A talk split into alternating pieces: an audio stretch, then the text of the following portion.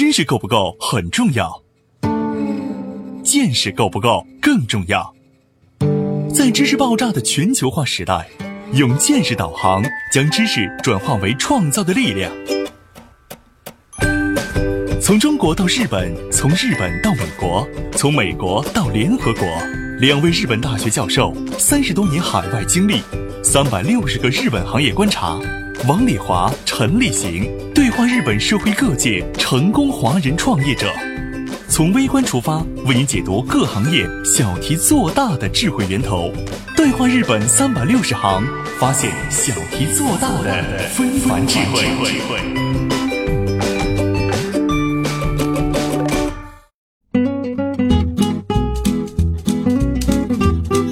大家好，欢迎您收听今天的对话日本三百六十行，发现小题做大的非凡智慧。我是王丽华。今天我们来和玲玲聊一聊。你好，你好，玲玲，你最近一直来日本，经常来，有很多体检呀，还有看病的一些经验什么的，想跟你聊聊你的感想。国内十几年的糖尿病到了需换肾的程度。为什么在日本仅用三个月就基本康复？为什么同样的疾病治疗，日本医院收费相比国内医院要低很多？日本的医疗服务好，如何到日本最好的医院看病？日本医院的看病流程是怎样的？在日本做 B 超都能舒服的睡着，日本和中国在医疗服务上有什么差别？现在中国去日本体检的人很多。该怎么分辨日本体检机构的好坏？去日本体检选择什么样的体检机构最合适？该提前多久预约？欢迎收听《对话日本三百六十行》，本期话题：我在日本经历的专业医疗体检服务。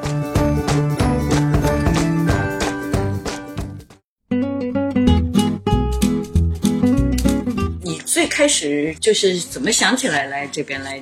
看病的是你爸爸是吧？对，最开始的话是我父亲原因，所以才到日本来看病的。因为他在国内的话，嗯，有很严重的糖尿病是，大概有十三年左右。哦，十三年。对。然后呢，注射胰岛素的话，大概也已经有四到五年这个样子。哦，他已经开始注射胰岛素。对。然后是为什么会有这个，就是说是原因来到日本呢？嗯。就是说，因为国内就是说医生。建议他要开始换肾了，说他的那么严重，说他的肾功能已经开始衰退，就是说是那个呃，就是说有并发症开始，就是说是各个方面都显现出来了。嗯，然后老人家就会比较那个，就是说心情比较低落，就觉得觉得我在看了十几年病没看好，反而是越看越严重了。嗯，所以他就哎，你你父亲多大年纪？我父亲现在是六十九岁。哦，那还年轻啊！十几年前的时候才五十多岁哈。对，哇！然后当时他也没有跟家人怎么讲嘛，我们就觉得家里面都觉得一个人整个精神都不太对，然后就跟他聊聊之后，他就讲他觉得好像自己身体状况不太好了，然后就想。哎，这怎么办呢？家里小朋友还这么小，有点舍不得，就有这个因素。嗯，然后呢，我就想，我说，就反正已经是这样了嘛，那我们就看看有没有什么其他途径方法来，就是说改变一下这个情况。啊，那因为之前我就经常到日本来旅游，嗯，就旅行啊什么的。那日本的就是说医疗啊什么。服务方面方面都是大家公认的，就是说非常好的。嗯，那我就想着，我说要不我们去日本看看吧。啊，然后就做了一下他的思想工作。当然，老人也比较顽固。哦，一开始不想，因为他没有出过国，他从来没有出过国。啊，就。有有点担心嘛，那他也不愿意坐飞机啊，也不会说日语哈，很担心。嗯，你也不会说哈，也不会说。但是你现在已经日本这么适应了，是的。然后就是说是也是机缘巧合，是通过我在日本旅行当中认识的一个那个民宿的那个业主啊，然后。他帮我就是说做了一个前期的一个就是说是一个工作啊，先要调查，先要也要也要有，因为你要到好的医院一定要有介绍信哈，所以对我们对对是的，一定是要所以先体检，然后再拿到介绍信，再去好的医院。你现在是在哪里？嗯，我们现在在那个治疗。体检的时候，体检是在帝国那边体检的，然后治疗的话，呃，我们是去了京都大学的附属医院。啊，那是最好的医院了，也也算运气好。嗯，然后第一次去的话，就日日本的医生就看我父亲的那个，就是说国内的一些检查结果嘛，嗯，他就建议是重新检查一次，哦，再检查一次嘛，然后结果在。那边检查下来，其实我父亲的就是说是身体状况，就是人的肝脏，假如说有五个等级的话，一二三四五，要到第四和第五个等级才需要换肾。嗯，那我父亲在日本这边检查出来，他的肾脏是二到三之间。嗯，那就是中等是吧？对，他其实是一个健康的肾，稍微有一点点就是说是指标偏下一点，但他是。经过药物治疗的话，是有可能是恢复到一个健康的肾脏的哦，真的，所以它完全是不需要是换肾的啊。然后呢，就是还有一个就是说，他的那个胰岛素检查出来的指标是不应该注射胰岛素，它是胰岛素分泌过多。哦，就是说肾脏的病有那个缺胰岛素，也有分泌过多，结果他是分泌过多，结果还给他打。对，所以他的指标是永远不会正常的。哦。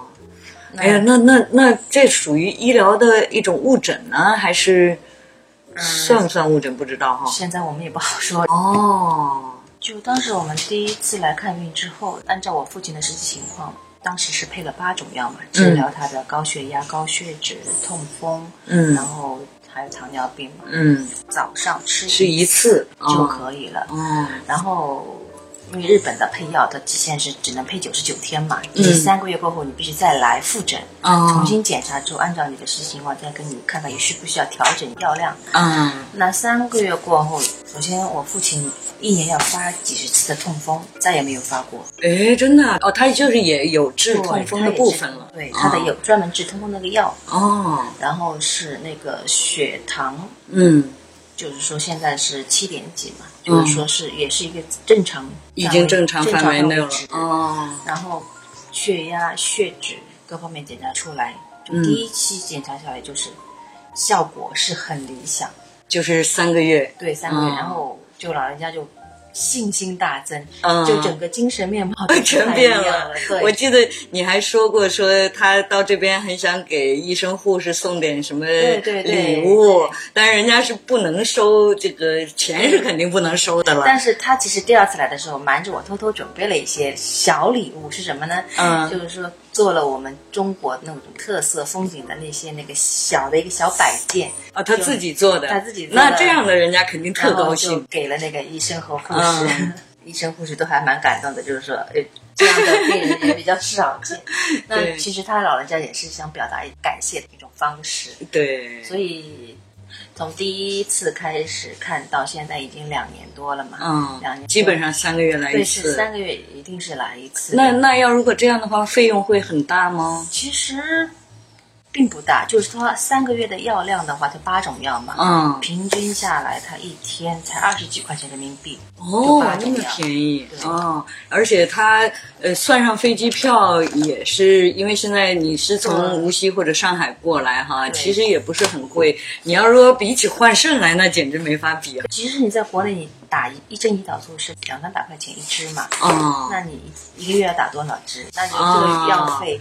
就是说，其实整个来日本看病的过程的费用，其实是比国内总体加起来要便宜很多哦，还便宜很多。对，不是一点点哇，因为它的其实药费很便宜。嗯，后来我我记得你也是到这儿来体检过好多次，然后检查出来的问题以后，体检的地方又介绍你去别的地方去看。因为就是说，因为我父亲来这边看完病之后嘛，我自己心里也也有点心动，就是也想来看看。就是说，其实人到了一定年龄之后，就是说是最好是每年都进行一次体检，体检对自己负责嘛。对我们这边叫人间体检，就是全体的体检。你在帝国体检中心，你第一次什么？感觉首先是服务嘛，语言不通嘛，对，专门的配的那个翻译，精心的帮我们在翻译，就体检结果嗯。过了一周多拿到之后，他也会帮你翻译成中文。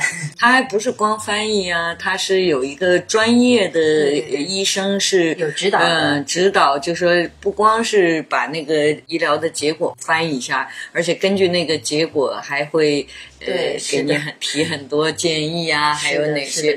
嗯，那你后来也是，呃，我记得是那个，因为翻译跟我很熟，说的带你去那个京都的医院，他这边给你就是大阪帝国体检中心给你开介绍信，呃，去检查那，个复诊等于是。复诊哈，就是介绍信才能去这种好的医院嘛哈。对，我现在也是有好多朋友来问我，因为他们都对日本体检呀、看病啊感兴趣嘛哈。那、日本的医疗体系是这样子，因为它是分级医疗，就是呃小病都不去大医院去治，然后去大医院治的话，一定要有介绍信所以通常我们都是朋友来了，先介绍他去体检，呃，体检完了以后，这个体检的地方给你开的介绍信，嗯、是有针对性的，因为我觉得这个体检的地方哈，他们的写推荐的这些医生非常重要。嗯，是的。所以你对日本越来越熟了，你就好多朋友托你来介绍到日本来体检啊、看病这些事了。对，是的，就是周围有很多朋友就是说，首先是看到我父亲的那个治疗结果啊，是特别明显嘛，对。就他们很多子女也想帮父母到日本来检查身体啊，哦。或者治疗一些一些疾病的，嗯。还有是自己本身也想来，就是说是正常的，就是说每年做个体检嘛。嗯，那我都是推荐帝国的，因为我在那边检查下来是感觉是非常不错的一个一个经历。对，不过我也知道，因为那里是大阪大学的这个关系医院，等于是，嗯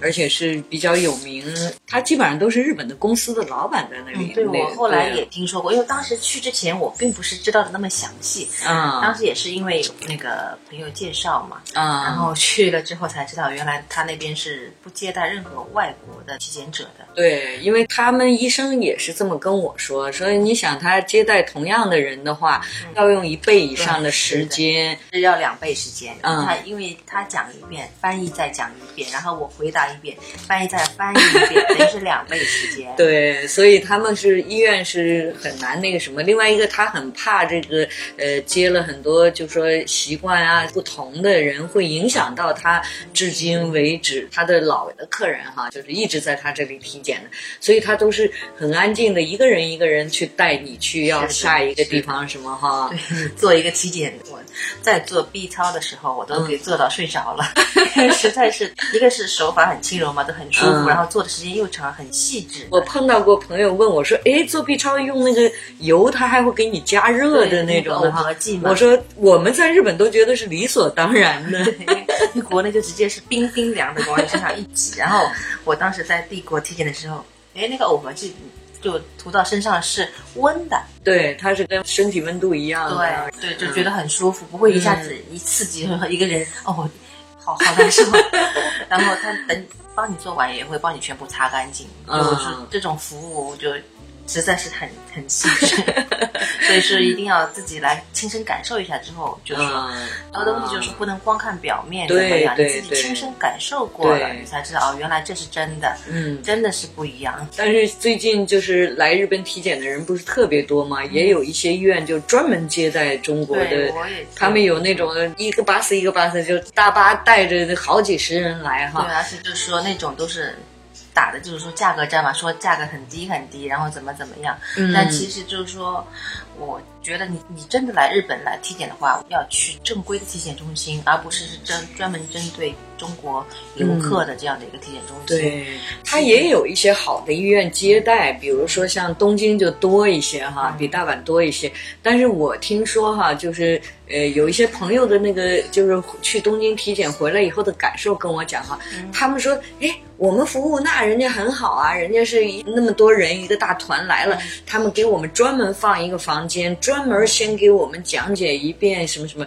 我说那当然了，那种大团他肯定会是要在这种集体的像教室一样的这种的先给你说明，那这个是必须的哈。像帝国这种的，好像你们就没有团哈，两三个人、几个人这样的。对，因为我当时体检的时候是和那个朋友两个人一起来，就是说当时的话，那个预预约的时间段里面，嗯也就我们很安静的一个对一个过程。嗯，他那儿不会收很多人哈，因为他本身就是有规定。因为当时是我记得是预约的话，我们提前了一到两个月啊。预约的，也不是说你一一想去提前就能提前上，对，就提前至少是一个月的时间。啊。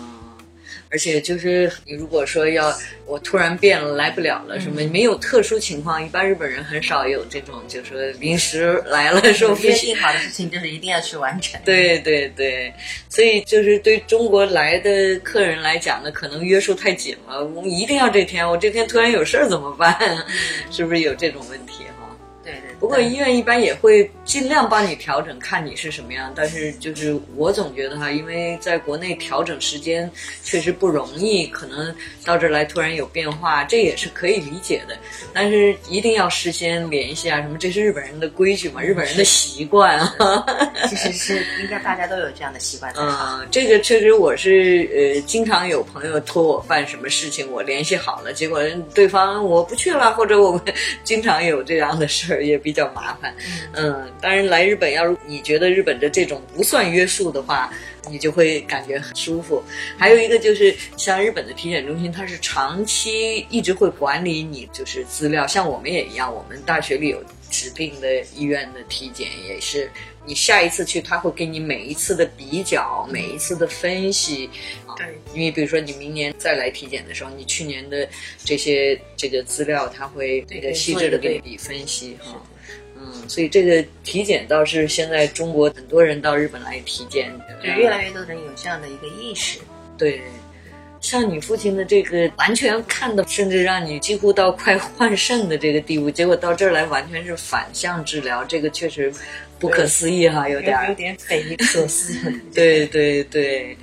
好，那以后你在日本的这个治疗的经验啊，什么有机会我们可以多聊一聊。好的，好的。天辛苦啦，不客气。好，好，谢谢王老师。好的，那就今天先这样，好吧，再见。好了，感谢你收听今天的对话日本三百六十行，我们下期再会。对话三百六十行官方微信公众号已经开通。如果您有想要了解日本的相关话题，可以通过微信公众号给我们留言。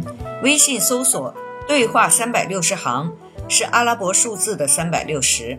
关注“对话三百六十行”微信公众号，收听我们节目的更多精彩内容。感谢您的支持。